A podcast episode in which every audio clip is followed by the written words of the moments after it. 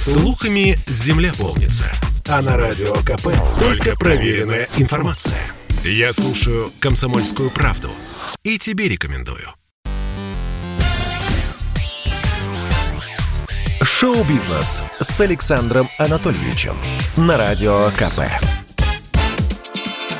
Это новости шоу-бизнеса на радио КП. И я, Александр Анатольевич. Здравствуйте. 68-летний Андрей Макаревич станет отцом в четвертый раз.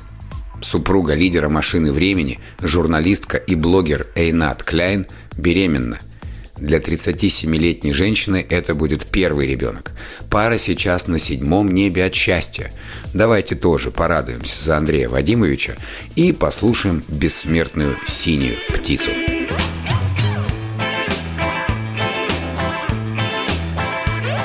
Мы в такие шагали дали, что не очень-то и дойдем. Мы в засаде годами ждали, невзирая на снег и дождь.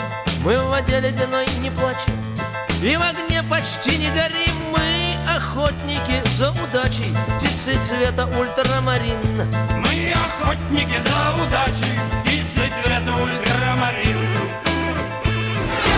Вышел трейлер сериала «Властелин колец». Стриминговый сервис Amazon показал первый промо-тизер эпического приквела культовой трилогии. Многосерийный проект получил название «Властелин колец. Кольца власти». Увы, в трейлере не оказалось кадров из самого сериала. Весь ролик – это процесс отливки легендарных колец. Сериал расскажет о том, как они были выкованы. Кроме того, нас ждет история о последнем союзе эльфов и людей против злодея-злодеича Саурона – Первый сезон обошелся создателям в 450 миллионов долларов. У руля проекта стоит один из шоураннеров «Игры престолов» Брайан Когман. А режиссером стала постановщик «Ведьмака» Шарлотта Бранстрём.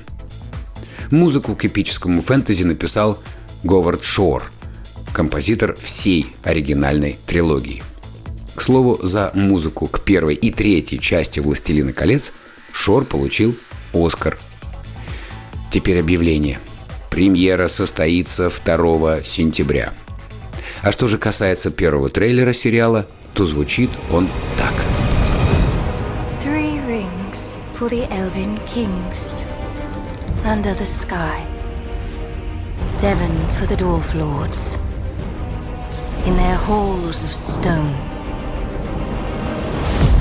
Nine for mortal men doomed to die.